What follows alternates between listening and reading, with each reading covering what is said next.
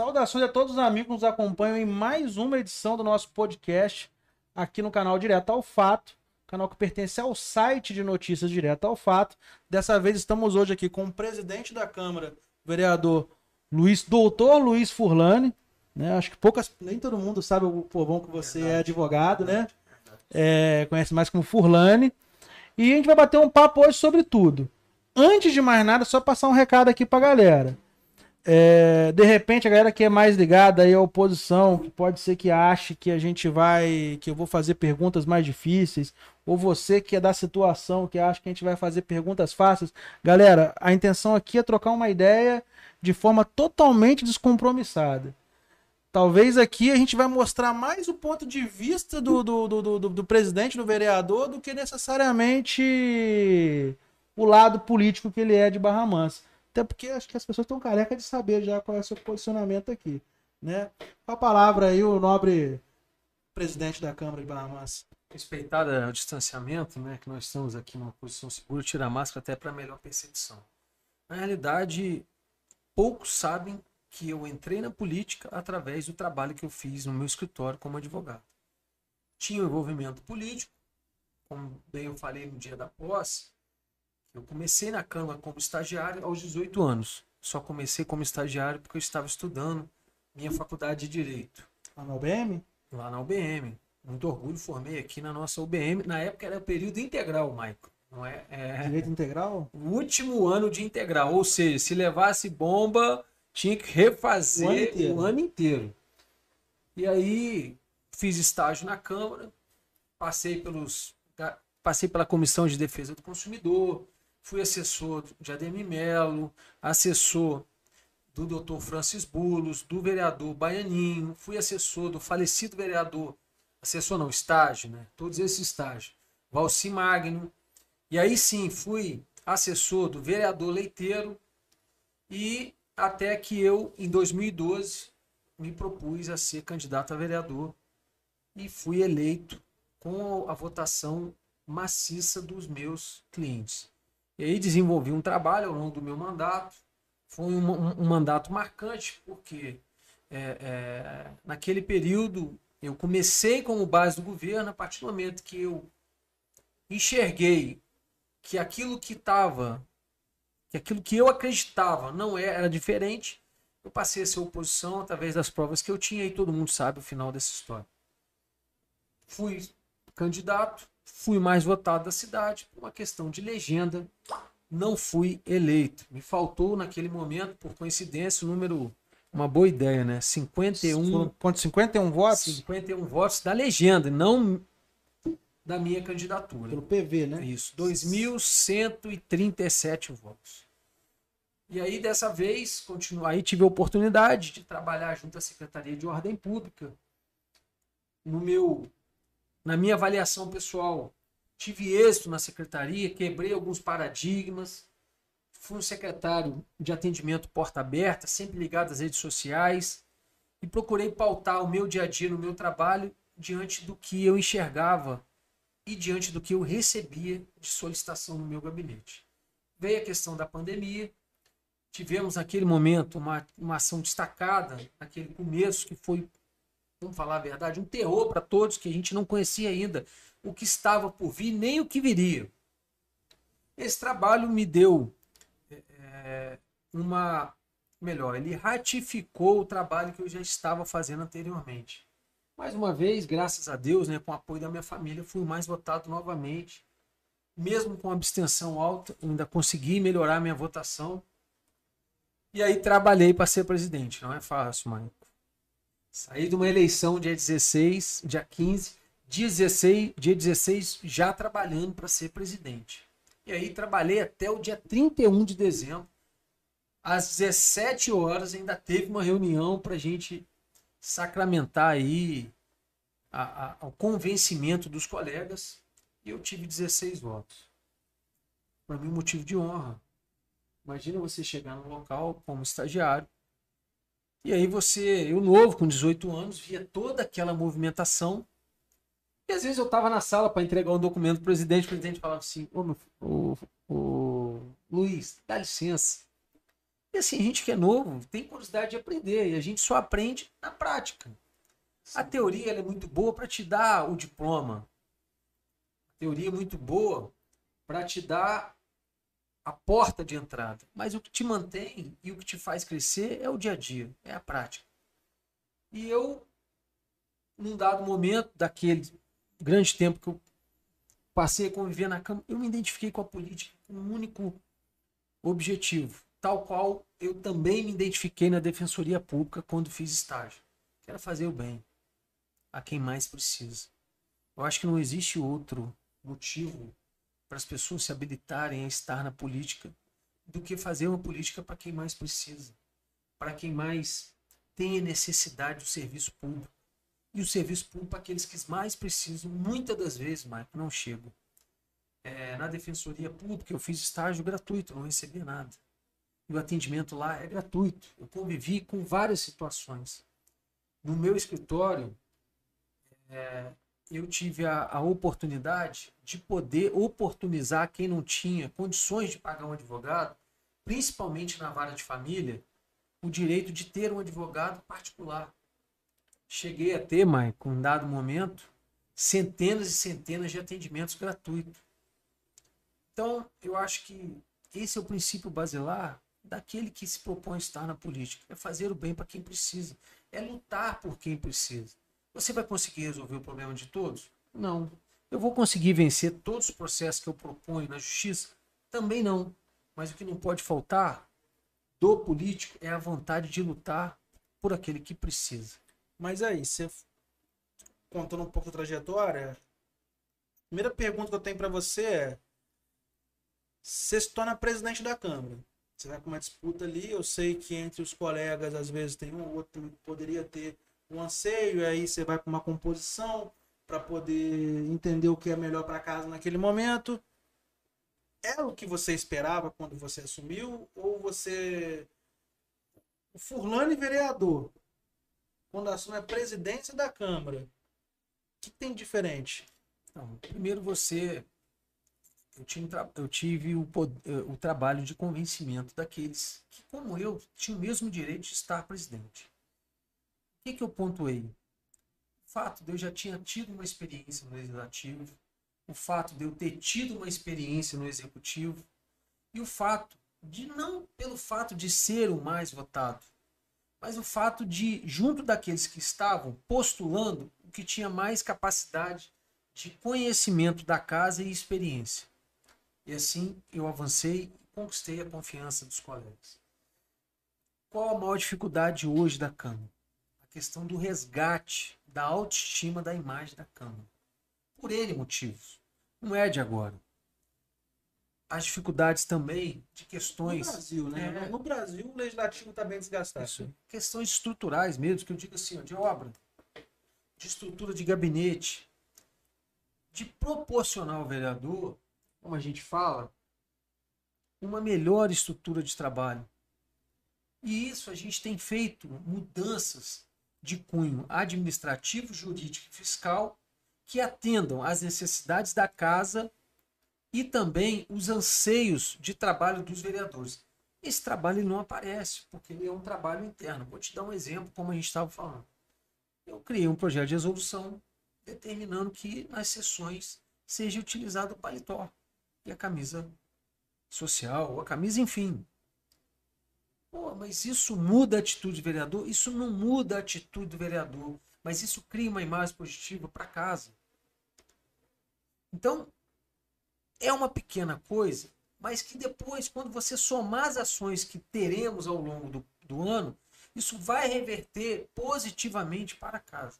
Tive uma conversa com os funcionários, com todos, mostrando a eles a importância de serem servidores da Câmara de mudarem o pensamento de simplesmente, ah, nós estamos aqui, cumprimos nossa obrigação, batemos o ponto na hora certa de entrar, batemos o ponto na hora certa de sair, se passar do horário eu recebo hora extra, se eu não passar tá tudo certo. Não, tem que ter orgulho de onde está, tem que ter orgulho de ser um funcionário da Câmara Municipal. E isso se perdeu pelo tempo. Eu disse a eles que eu já visitei algumas câmaras legislativas, os, os, os funcionários estão lá uniformizados. Ah, poxa, mas o uniforme muda o dia a dia ou molda o funcionário melhor. Não, não, não faz isso. Mas cria uma identificação dizendo eu sou Câmara, eu estou aqui. Essa é uma dificuldade que eu percebo lá.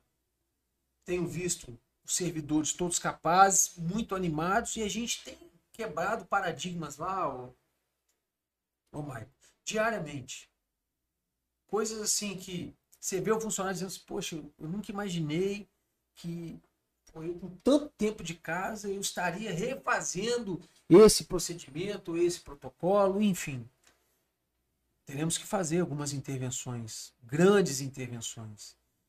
Poucos sabem, mas o Palácio Barão de Guapi, o telhado é responsabilidade da Câmara. O plenário também. A gente tem um problema sério e grave nesse telhado, bem como na Câmara que nós estamos. Nós temos infiltrações em todos os andares, em todas as salas e gabinete de todos os vereadores, que já está lá no térreo, comprometendo todo o sistema elétrico da casa. E aí? Passa mais um ano fazendo economias e não fazendo a manutenção preventiva, ou cria coragem, desenvolve um projeto, transforma a Câmara e mostra que aquela é a Câmara do povo. Você só se sente bem, primeiro, onde você é bem recebido num bom ambiente. Não que não seja, mas os corredores da Câmara hoje, se você for lá, vai perceber, estão escuros, ultrapassados. Então, esse é um desafio que a gente tem.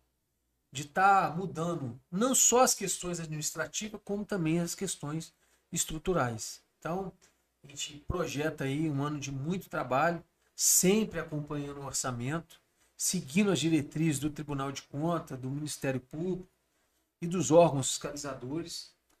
Eu tenho dito que a Câmara está lá, aberta para quem quiser ir lá visitar e ver a situação da Câmara.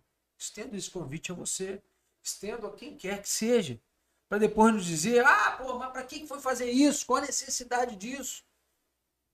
A situação lá é bem complicada a nível estrutural. Está com problema, que a gente tem uma obrigação de transferir, de transmitir as sessões da Câmara. Graças a Deus, a transmissão ela pode ser de áudio ou vídeo. As câmeras estão estragadas.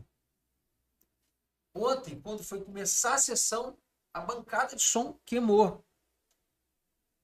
Hoje nós fizemos um improviso. Para quê? Cumprir o que foi determinado, ou está determinado em lei. Então, esse é um dos pequenos desafios como tantos outros que lá irão surgir diariamente. É uma responsabilidade muito grande. Isso me prende muito na Câmara. Eu ia perguntar justamente isso, porque às vezes, para cuidar dessa parte administrativa da Câmara, se isso de repente não vai travar o seu mandato enquanto uhum. vereador, a expectativa que, que os seus eleitores tiverem o seguinte, O gabinete do vereador é na rua. Então, o que, que eu procurei formar? Uma boa assessoria que conheça do dia a dia de uma administração pública e que acompanhe a execução das demandas. Até o presente momento, se você olhar minhas redes sociais, eu estou tendo um retorno positivo daquilo que eu estou solicitando. Mas, da questão de ser presidente, o que mais me incomoda neste momento, não me preocupa, me incomoda, é o fato de não poder estar na rua. Que eu acho que o gabinete do vereador é a rua. É na rua que você recebe as demandas. É na rua que as pessoas te, se expressam da forma do real problema dela. Todas as demandas que são direcionadas em comentários nas minhas postagens, minha assessoria faz um print, transcreve por ofício e eu dou prosseguimento nas minhas é, é, indicações, como, como nos meus ofícios. Mas você tem, tem conseguido fazer atendimento, por exemplo? Faço. 20, 20 mesmo, mesmo com a, com, a, com a demanda da casa, você consegue fazer 20, 25 pessoas todo dia. Todo dia. Eu tenho um nível de atendimento, eu tenho uma prática de atendimento rápido. Eu aprendi que é melhor ficar vermelho uma vez do que amarelo a vida toda. É sim ou não. Justo, sincero. Eu não crio expectativa onde eu sei que a coisa não vai avançar. E com isso, mesmo que às vezes eu fale um não para você, ele é um não que não te ilude. Poxa, volta aqui amanhã, volta daqui dois dias. Para que que eu vou fazer isso com o Michael, que confia em mim, ou que, que poxa, tem admiração pelo meu trabalho, se eu já sei que eu não vou resolver? Então, com isso, eu otimizo o meu tempo e dou atendimento justo e respeitoso a quem me procura.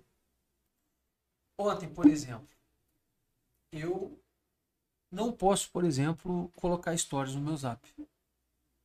Eu não posso. Eu tenho 9 mil contatos cadastrados. O meu, minha visualização no Stories é excepcional. 2 mil visualizações. Só que meu zap trava.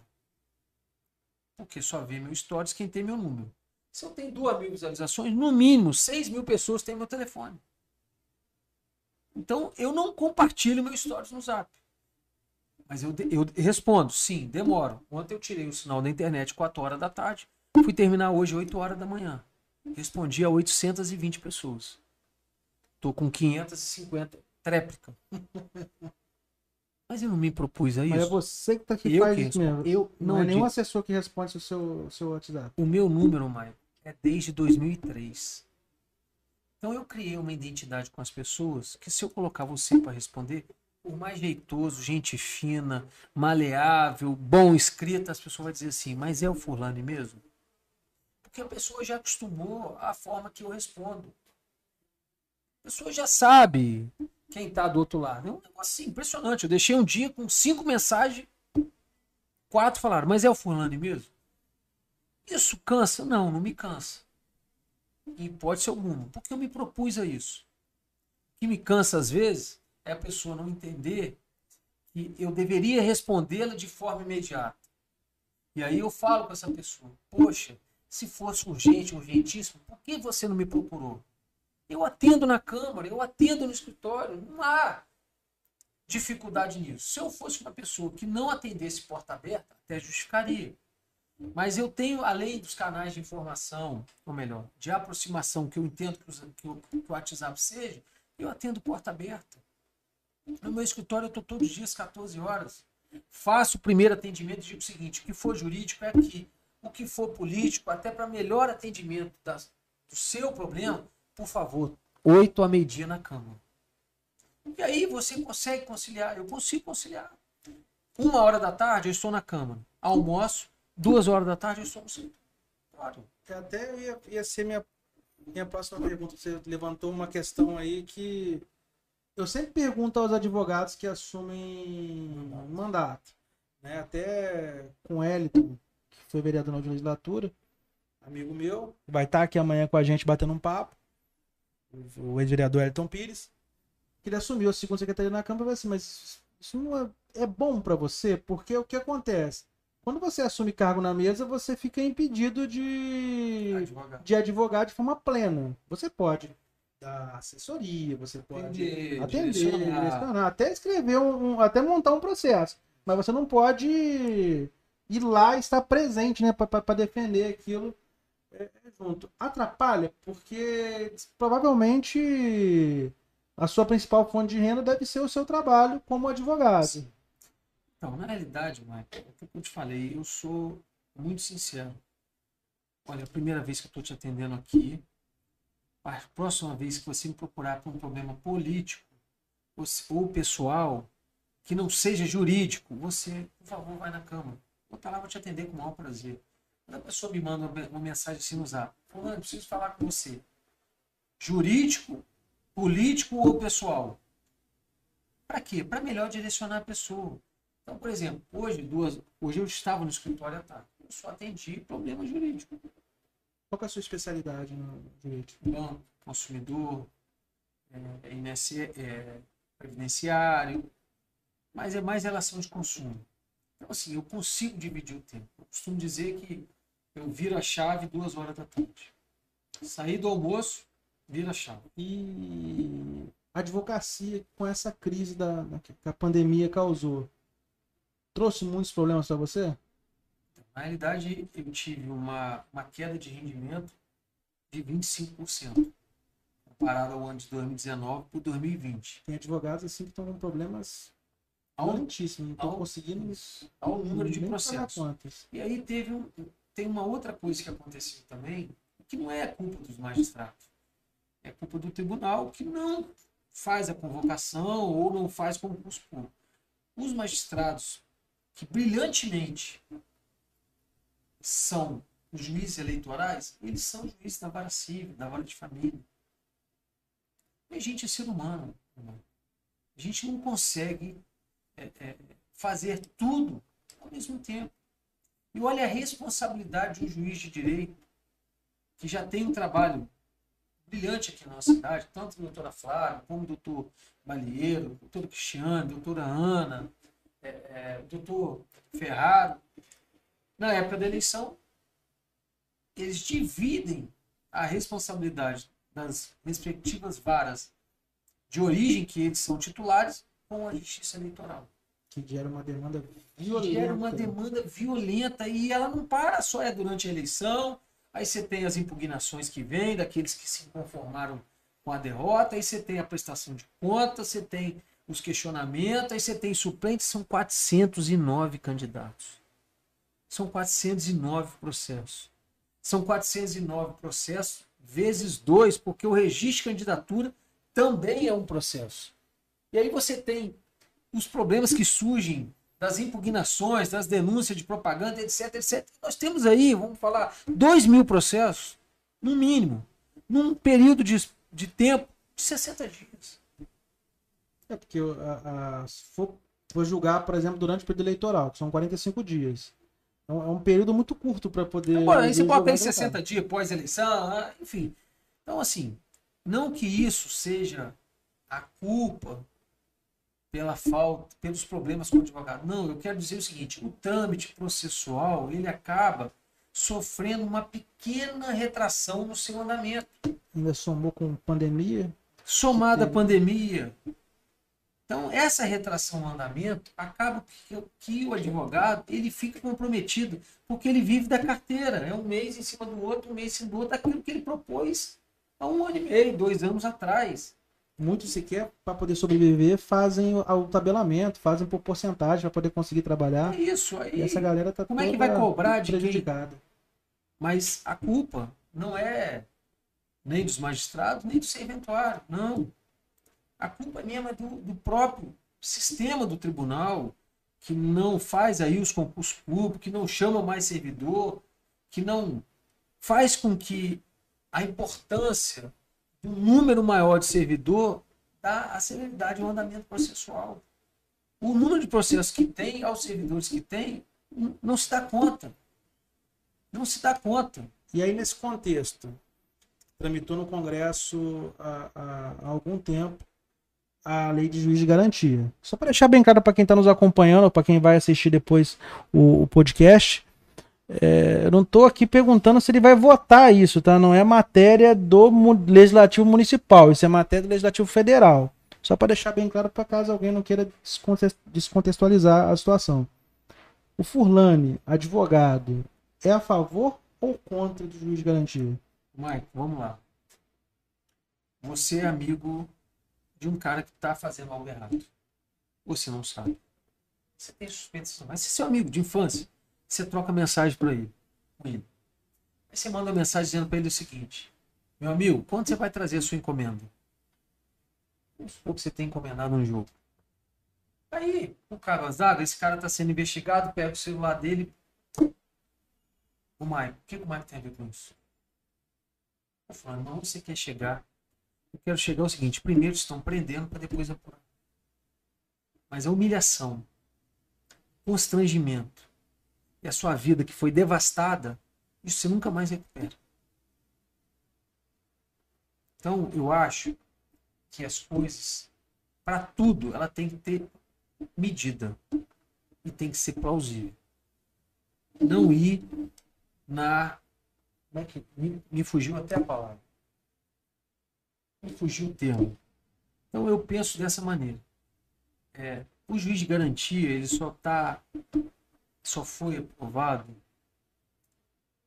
porque não aprovaram aquela medida provisória ou emenda constitucional, se eu não me recordo, que imputava a quem acusou, a quem prendeu, lá ao final do processo, se provasse a inocência, a, a pessoa pudesse fazer a ação regressiva de danos morais e materiais e etc. Então, eu acho que a gente tem que ter muito cuidado quando a gente vê alguma ação, porque torna a falar. Primeiro, eu falo agora como advogado. Tá? Primeiro prende para depois apurar. Se tiver errado, vai pagar pelo erro, claro. Mas pode ser que você seja inocente. Você que foi junto com aquilo ali não tem nada com isso. Mas está lá uma mensagem sua pedindo uma encomenda. Fala aí, amigo, é minha encomenda, traz para mim. E se o cara for um traficante? Aí te complica dentro desse contexto, mas até se explicar que já te prenderam, o contexto é outro. Já te prenderam. Seus vizinhos, carro da polícia na sua casa. Sua esposa ou sua mãe ou seus filhos te viram saiu algemado. Seu nome está no jornal. Aí, você sai de liberdade provisória. O que você vai fazer da sua vida? Entendeu? Então, eu sou a favor da ampla defesa e do princípio do contraditório. Estou aqui. Ampla defesa e princípio do contraditório. Estou aqui à disposição, vem cá e tal. Agora o cara, ah, intimado, não foi. Pediu para editar um exemplo, documento, não foi. Esse aqui não foi, esse aqui não foi, esse aqui não foi. Meu amigo, tá devendo. Apesar de que ninguém é obrigado a, a fazer prova, a fazer contra, prova si. contra si. Mas aquele que quem não deve, não tem. Não tem. Então, assim, eu não gosto nem muito de aprofundar nesse assunto, que eu tenho minha opinião em relação a se preservar a ampla defesa e o princípio do contraditório. E não estou aqui fazendo retórica nada. É um, é um pensamento meu como advogado, se você for, se você for conversar com qualquer advogado criminalista, eles vão dizer a mesma coisa que eu estou dizendo. Essa fala minha do primeiro pente para depois ver, eu não sou advogado criminalista. Isso é das conversas que eu tive com os colegas criminalistas. E você acha que isso é um dos maiores problemas dentro do, do, do direito criminal? Então. E que lá na frente gera nulidade. Que lá na frente gera nulidade. Então a grande discussão sobre isso é, é, é, é, a forma que se faz. E não se deve fazer ou não. O se deve fazer ou não, o próprio processo, a instrução dele vai comprovar. O cara merece ser preso, ou que não merece, ou que tem prova, ou que não tem. Mas é a forma que se faz. Assim, converso com dois ou três advogados criminalistas e eles são muito claros ao, ao, ao, ao afirmarem sobre isso, entendeu? Que não se pode prender antes de se possibilitar a ampla defesa contraditória. Lógico, a gente tem casos e casos. Tem casos que você tem comprovação robusta do que foi feito. E aí, meu, considerando o risco, a sociedade, etc, etc, vai se deferir a prisão mesmo, seja provisória ou preventiva, enfim, ou temporária, enfim. Não estou aqui querer entrar em, em, em mérito de nada. Eu digo nos casos, deixar bem claro, onde se tem dúvida. Como eu citei esse exemplo seu. Sim. Ah, eu não investigo mais, chama ele. O que na periferia acontece muito, né? Porque o que acontece? É, infelizmente, o crime, ele, ele, ele vive nesses locais onde as pessoas né, são mais são mais frágeis a, a esse tipo de, de, de, situação.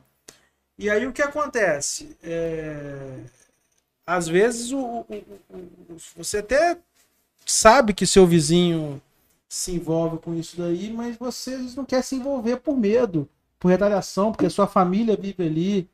E, e por uma situação ou outra, a, a pessoa pode sem querer estar tá sendo envolvida. E nesse país, normalmente, a, a, a lei ela funciona muito por rico, né? Para quem tem condições, é, é, ela, ela, você consegue ir até as últimas instâncias e fazer isso em um curso, não é barato.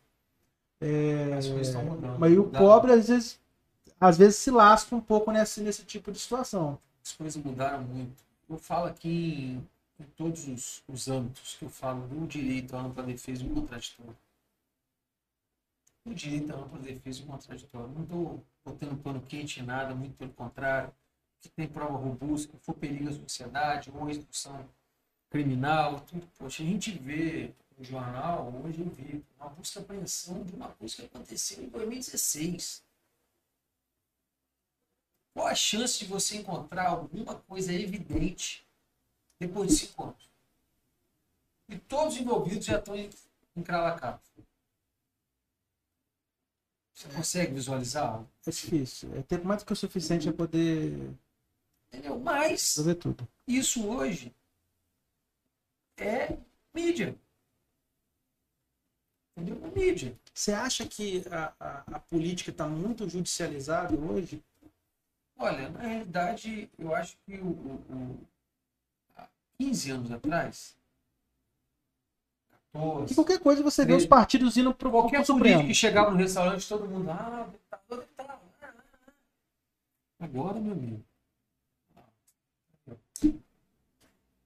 Olha lá, menos japonês com o nosso dinheiro. Então, a imagem do político ela foi destruída. Hoje, cada um, eu falo, eu, eu falei na campanha, cada um faça o seu mandato de acordo com aquilo que propôs na rua e molde o seu mandato através das ações que terá. Quando eu falo isso, eu digo que é o seguinte, que o jogo começou do zero. Que a avaliação agora de cada um vai ser de acordo com o que vão fazer, da forma que irão propor e da forma que irão conduzir o seu mandato. A judicialização da política é culpa, em parte, do próprio político. Que não se preservou no momento que tinha que se preservar e não fez a política correta quando tinha que fazer. Onde, ao invés de olhar para os que mais precisam, cada um passou a olhar para si. E aí a gente vê o escândalo Lava Jato, do mensalão, etc, etc. E aí a população desempregada, com a dificuldade de manter os seus compromissos em dia. Ele vê na televisão, rouba milhões, milhões, roubo, roubo, roubo, roubo, roubo, até que todo esse esse essas informações elas passaram a ser judicializadas. O mensalão não teve tanta prisão, teve. Não. Teve muita investigação, muita mídia, mas prisão em si não. Tanto que vários dos investigados se reelegeram. É isso aí. Não acharam que aquilo ali era para jogar para a plateia. Não se corrigiram, não se moldaram, não entenderam o recado. E aí depois não teve jeito. Então, eu acho que cada um responde por si. Dos que responde por si, respingou em pessoas que poderiam ter o direito à ampla defesa e contraditório. É isso que eu estou te falando. Eu não estou defendendo o errado. Eu estou defendendo aonde respingou no errado. Não, mas a defesa do amplo direito ao contraditório é, é também uma das bases da democracia. Sim. Mas o que, que eu digo do errado? O errado é o cara que tem lá gravação, tem vídeo, tem é, é, é, é, é, rascunho, tem testemunha, tem acompanhamento dos- da sua trajetória. Desculpa a expressão, estou usando aqui o tráfico. Sim. Entendeu? Chega, para na casa de um, a pessoa desce, ele entrega, pega, enfim. Aí o Maico, que mandou uma mensagem para amigo dele de infância. Falou, meu, meu amigo, cadê minha encomenda? Eu preciso disso urgente. Sai a prisão, o Maico vai junto. O que, que tem do Maico? Só uma mensagem. É isso que eu estou falando. Fala o cara errado e preso e responder pelos seus atos, eu não escuto. Eu discuto o fato de prender esse cidadão, ou essa pessoa, ou, ou esse ente que seja, e depois ele justificar o que, que tem ali. É o que está acontecendo, você, você sabe disso, você também é um, um cara antenado. Às vezes tem coisas que acontecem, você vai ler ali, enfim. Então, assim, não, não quero nem entrar nesse mérito, porque é uma discussão que a gente vai ter aqui longa, e na realidade, no final, para os opositores, vai parecer que eu estou defendendo quem está errado. E Sim, quem não sim. é, vai entender o que eu estou falando. Não é, não é defesa de, de, de errado, não. É ordenamento jurídico. ao princípio basilar constitucional. Todo mundo tem direito ao contraditório. E assim, até aproveitando para a gente poder mudar de assunto, é, no Brasil a discussão ideológica ficou bem fervorosa. Até tentou se trazer isso a nível municipal. É, a gente tem aqui um pouco isso, mas nem tanto. Mas agora você começa a ver algumas correntes mais ideológicas é, é, conseguindo se posicionar, ainda pequena, mas se posicionando. O Furlane, né, o cidadão Furlane, ele. Eu falo cidadão porque eu acho que o vereador, o, o presidente da Câmara, ele tem que estar acima de qualquer ideologia. Né, porque ele tem que gerir para todo mundo. Mas o cidadão Furlane, ele se considera uma pessoa de direita, de esquerda ou de centro? Eu sou povo. O que é bom, eu bato palma. O que eu acho que não é bom, eu vou para discussão. Eu acredito que as soluções ela passam pelo diálogo. Você só constrói pontes e solução com diálogo. Com briga não se avança. A briga geralmente ela tem por trás um interesse e às vezes a pessoa não enxerga. Eu cansei de falar e falo: não faça oposição pelo simples fato da oposição a nível pessoal. A oposição sistemática. Né? Sistemática. Faça oposição indicando a solução. A oposição que indica a solução, ela avança dos dois lados, porque ela vai ter um fim único, que é o princípio basilado político, que é o bem de quem precisa. Então eu não sou direito, nem esquerda, nem centro. Você não, você não se alinha, você não se identifica com nenhum desses posicionamentos. Não. O meu posicionamento é povo. O que for bom, eu estou dentro. O que for ruim, vamos sentar e discutir, construir solução. Outros preferem o caos. Outros preferem somente o bônus. Eu, se eu tiver que assumir o ônus para que uma coisa que hoje possa parecer não seja boa, mas que a longo prazo eu entendo que vai ser boa, eu não tenho dificuldade nenhuma de assumir esse posicionamento. Porque eu falei lá atrás, aqui no começo da nossa conversa, que molda a pessoa são as suas atitudes. O que te faz ganhar respeito é posição. Muitas das vezes, o político ele perde o respeito de às vezes quem mais o respeita pelo falta de posicionamento que ele adota naquele momento para agradar alguns. E aí ele vai contra o seu posicionamento. Torna a falar, o que for bom eu estou dentro sempre. O que for ruim eu não vou dar porrada. Desculpa a expressão do termo. A gente vai construir soluções através do diálogo. Lógico, conversou, construiu solução, avançou, avançou. Não fez? Aí, meu amigo, você tem mais do que fundamento para fazer do seu mandato um instrumento de crítica e vai ser indicando a solução. E hoje, sua, hoje até aproveitando a sua, a sua relação com o atual governo, é uma relação de construção. Construção harmônica de independência sem superveniência. Entendendo que o Poder Legislativo ele pode se pautar do que ele achar certo e entender que nem sempre o que o governo manda é bom e nem sempre o que for ruim vai ser péssimo vai ser construída a solução dos problemas com diálogo. Você tem que construir diálogo. Não é porque eu não gosto de você que eu vou deixar de sentar à mesa.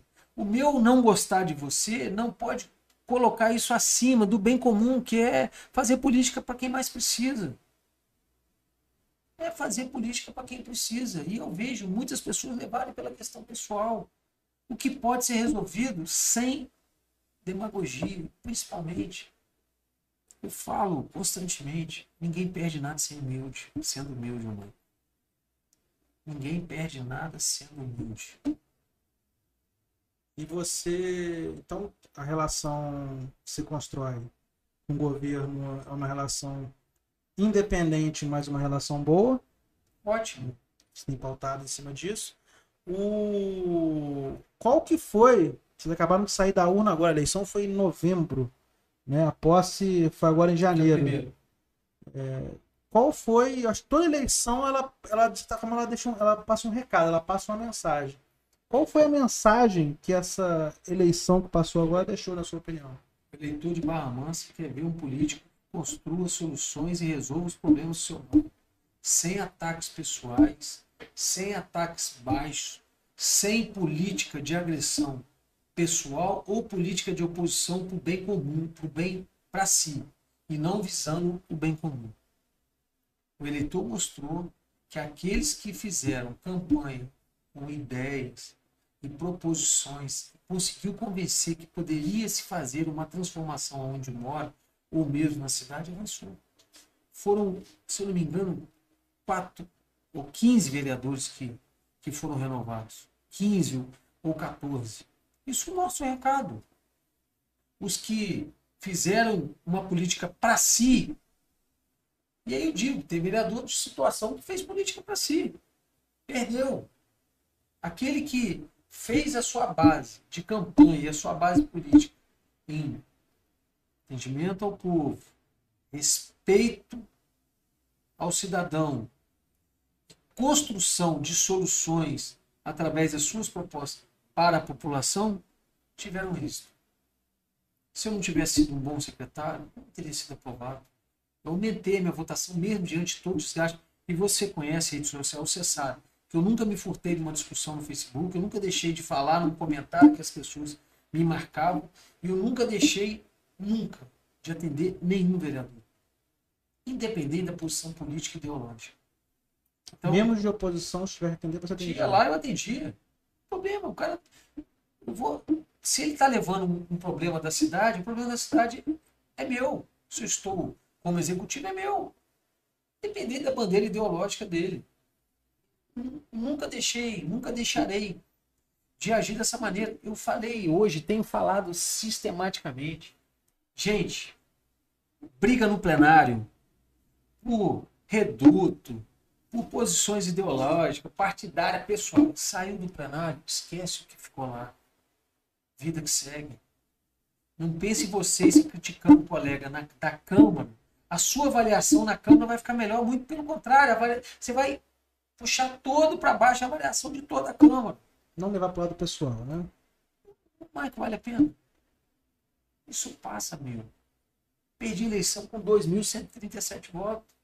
Qual foi a maior lição que você aprendeu quando você perdeu a eleição, mesmo sendo mais votado? Tudo é permissão de Deus. Tudo não é para ser, não adianta. E aí você tem que entender o porquê daquela derrota. Eu entendi, me consertei e tive isso. Tem, tem gente que insiste no erro. Não é o jeito que você faz. Lógico. Então quer dizer, então, se eu ficar deitado quatro anos, se for vontade de Deus, você vai ganhar? Não. Porque a própria palavra já diz, esforça-te. Então, o que eu aprendi é que, sim, duro, você vê o seu nome primeiro, de repente some. Que nada acontece por acaso. Tudo que acontece tem permissão de Deus. Na eleição que você foi o mais votado e não entrou, ah, pouco antes da eleição começar, você era candidato a pré-candidato a prefeito pelo PV, né, na ocasião. E estava tudo correndo para aquilo. Em determinado momento, você decidiu né, desistir da candidata para apoiar o prefeito Rodrigo. Ainda tem esse desejo no coração de algum momento ser então, essa pergunta, prefeito? pergunta sempre me faz. Quando você é solteiro, eu sempre dou esse exemplo. Você é meu amigo, assim, fulano, vamos em Trindade? Por exemplo, vamos em Angra. Se tiver 10 reais no bolso, você fala assim, mãe, vambora. Chega lá, come um salgadinho, toma um refrigerante, você ainda volta com troco. Você é casado com três filhos, você não pode fazer qualquer aventura. Porque você não está colocando em risco você. Você está colocando da sua família eu estava, eu iria, só que eu fui para reflexão. Eu não poderia colocar o meu sonho na frente da minha família. Naquele momento eu tinha uma filha recém-nascida, que hoje, com a graça de Deus, está com 5 anos, é a Antoniela. Tinha um filho com dois, que era o Davi, e a Valentina com quatro. Olha só. E eu estava colocando o meu sonho na frente da minha família. Eu aprendi com a derrota eu iria perder para o prefeito. Porque não é assim que Deus espera da gente? Em primeiro lugar, é o reino de Deus. O segundo é a família. É a coisa mais sagrada. Eu não escondo de ninguém. Estou nessa legislatura para aprender, para fazer o melhor e ser o melhor. E daqui quatro anos, se eu entender que o trabalho que eu fiz me postula a poder ser candidato a prefeito, maturidade eu terei, trabalho eu terei, e aí as coisas vão acontecer naturalmente. Você tem esse sonho, mas você não tem a pressa. Então eu tenho sonho e isso vai acontecer ao longo desses quatro anos. Se você perguntar assim, qual o seu desejo? Eu desejo que tudo que eu programei e planejei no meu mandato se realize para que eu esse planejamento ele seja completo em 2024 eu possa estar tá postulando algo diferente na minha carreira e na minha vida política, sem atropelar e passar por cima de ninguém. E eleição para deputado. Normalmente as pessoas logo esperam que o vereador mais votado Sim. seja candidato. Sim, é, é... E tem muita gente que. A gente deve ter uma eleição aqui em Barra Mansa bem movimentada. A gente teve muitos candidatos a prefeito Na última eleição, então automaticamente alguns devem vir para poder se, movimentar se os cenários. aí para 2024. É normal que tudo isso aconteça. É normal que haja esse, esse burburinho, né? Isso faz parte da política, isso é legal. É, eu, nesse momento, eu penso em fazer um, um ótimo mandato como vereador, ser um bom presidente para todos os vereadores e para a Casa Legislativa. E ano que vem a gente vai avaliar. E se eu entender que é um momento de eu tentar uma cadeira aí para deputado federal, eu farei. Não escondi ninguém que o meu estadual é Marcelo Cabeleireiro. Além de ser meu amigo, um ótimo deputado, tem nos representado bem e grandemente. Se eu não for federal, junto com meu amigo e deputado estadual Marcelo, eu vou aí acampar a candidatura do Marcelo e vou também brigar aí por uma candidatura da nossa cidade. Então isso daí já é certo, você vai brigar por uma candidatura de Barra Mansa a deputada federal, mesmo que ela não seja sua. Se não for minha, eu vou defender o nome da nossa cidade. Se tiverem nomes, né? Dentro de uma conjuntura política. De repente aí sai só o nome, o cara, ah, fulano, ó, Tô aqui com seu vídeo lá do Michael, rapaz. Eu vim aqui cobrar a fatura. Entendeu? Como é que vai ser aí? Entendeu? No, no bom sentido. Você vai avaliar se é um nome que tem condições reais de, de, de conseguir ganhar. Claro. Não desfazendo quem quer que seja. Muito pelo contrário. Até porque a gente teve muitos candidatos Isso passa na última uma eleição. costura política, concorda? Sim. O fato de eu desistir e querer algo lá na frente, na realidade, possa até ser para maior união e criação de grupo. Ninguém chega a lugar nenhum sozinho. Besteira de quem achar isso. Besteira. A gente chega aonde a gente está com família unida, grupo de amigos e população que acredita no nosso trabalho e vai lá e vota e dá esse voto honroso de confiança para a gente poder estar tá desenvolvendo um trabalho bacana na Câmara. Para a gente encerrar aqui, nos próximos quatro anos, na sua opinião, qual vai ser o maior desafio de Barra Mansa a ser enfrentado tanto pelo executivo quanto pelo legislativo? Se eu for falar nível de saúde, tem vários pontos. Nível de saúde, é, vacina. Vacina. Que é um negócio que acaba que não depende muito do poder municipal, é. né? Meio que fica a, a mercê se vai vir ou não vacina. federal. Ah, mas o município disse que vai comprar 80 mil vacinas. Enquanto o governo federal não zerar a sua compra, o município não vai poder comprar. Ah, por que, que você diz vacina? A vacina vai resolver todos os outros problemas. A gente crê nisso. A nível de conjuntura econômica, pós-Covid, a gente vai perceber um maior desemprego agora nesse, neste ano. Então a gente tem um desafio de gerar emprego, renda desenvolvimento pós-Covid. A nível de educação, vou pontuar aqui, depende da vacina. As pessoas se sentirem seguras, depende de uma vacinação. E aí a educação está interligada A vacinação, bem como desenvolvimento econômico, geração de emprego e renda, está ligada à vacinação. E aí eu vou dizer uma coisa que não depende de vacinação. Desafio grande a falta de água na parte altas, principalmente na região leste. A gente tem recebido aqui algumas Principalmente na região. Esse é um grande, o maior desafio do SAI. Resolver esse problema através de implementação ou construção ou é, é, é, é, desenvolvimento. E aí as pessoas falam, pô, mas aí tem que fazer um empréstimo. O Ismael fez. Colocou água onde não tinha. Ah, mas você é a favor do empréstimo, meu amigo? Se for para colocar água na casa das pessoas, acabar com o sofrimento de 10, 15, 20 anos, eu recebo aqui, em média, por dia, 30, 40, 50 mensagens de falta de água. Então esse é um desafio muito grande do SAI. Você tem problema no Getúlio Vargas também, na parte alta, enfim. Então esse é um desafio do SAI. E sim, o maior desafio mesmo é questão vacina, Covid, pós-Covid, desenvolvimento econômico, educação, que eu acho que são as coisas hoje que estão mais tocantes aí às discussões que têm que tem acontecido. É, e assim, fazer aqui um apelo em nome dos. Eles não me pediram isso, não, mas é um segmento que eu participo, que é segmento de eventos, e aí automaticamente tem restaurantes, a cultura num, num todo, os artistas. O Covid atingiu de forma massiva esse segmento. Não tem como ter evento, é impossível ter evento hoje na situação. Os bares é, é, é, é, lanchonetes estão funcionando de uma forma mais reduzida. Né? A galera que vive fazer show à noite né, não está conseguindo trabalhar direito. Esse pessoal tem família, esse pessoal nem paga conta. E está todo mundo muito prejudicado.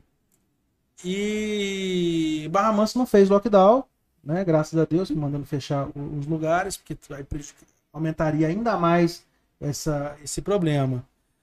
Mas a gente tem. É, é sempre bom quando tá com o presidente da, do Poder Legislativo aqui, de que o poder público pense com carinho numa forma de pós-pandemia conseguir ajudar esse segmento, porque apesar das pessoas acharem que segmento evento, ah, isso daí é só festa, tem toda uma economia em volta daquilo, sabe? Muita gente que vive. Foi feito um estudo que só por conta da, da, da da, de eventos ter sido parado, era quase que o impacto de 80 fábricas da Volks fechado.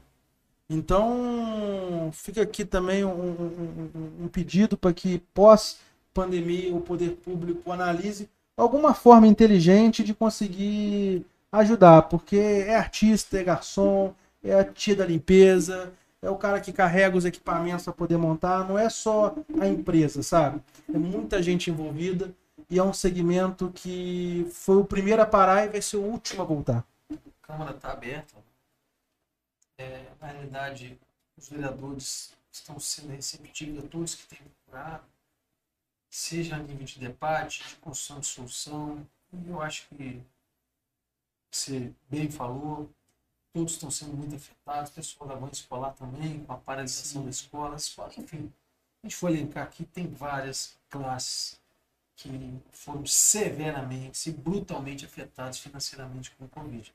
Mas a Câmara está aberta lá, todo e qualquer debate que seja bom, que eu digo para a cidade, para quem mais precisa, ou para quem precisa, ou para quem tem necessidade de um debate na Câmara e da nossa ajuda com o Poder E assim, eu acho que nesse momento nem tem como achar uma forma de fazer eventos, é impossível. Mas é de ter uma forma de pensar em como fazer no, no pós, Sim. ter uma recuperação para esse segmento, para que, que ele volte. Aqui a nossa região é uma região muito conhecida por, por, por grandes festas e eventos que, que movimentam bastante movimenta bem a economia. É porque às vezes a gente olha só pelo fator lazer, né? Ah, isso é uma opção de lazer. Mas é também tem um olhar que também é uma questão econômica. É, muito obrigado, tá, o, o presidente falando por, por aceitar estar tá vindo aqui. O nosso, a gente está começando esse projeto que é um podcast, que é um formato que né, no Brasil funciona muito bem, tem muitos podcasts grandes. A gente está começando a fazer esse aqui agora na região para trazer o debate, para que o debate não seja feito sonhando eleitoral, para que a gente possa debater Barra Mansa, debater o Sul Fluminense, debater Volta Redonda é, o ano inteiro, todos os anos. Eu acho que as ideias elas acabam fluindo dessa forma. E o jornal Direto ao Fato também está aí à disposição para poder estar tá trazendo principalmente informativos, algumas coisas sejam de utilidade pública que a Câmara mandar para cá. O jornal está sempre se colocando à disposição para poder estar tá, tá informando a população sobre as coisas. E realmente muito obrigado. Espero daqui a um tempo voltar, que você possa voltar aqui e falar um pouquinho mais sobre como está acontecendo esse processo de retomada da cidade. Eu agradeço a oportunidade de estar aqui. Parabenizo você pela atitude, né, de estar tá trazendo informação de uma forma dinâmica, mas ao mesmo tempo tranquila, né, sem alguns protocolos. Desejo sucesso aí aqui ao seu ao seu veículo informativo. Nós também como Câmara estamos lá à disposição também no que puder fazer para ajudar, de alimentar de informação, enfim. Mas é um prazer estar aqui. Eu acho que papel do político, além de fazer política para quem precisa, é ser transparente nas suas ações e, e se expressar da forma que pensa. Muitos criticam Bolsonaro de acordo com o que ele fala. Eu, na realidade, eu avalio de uma forma muito positiva que ele fala o que ele pensa.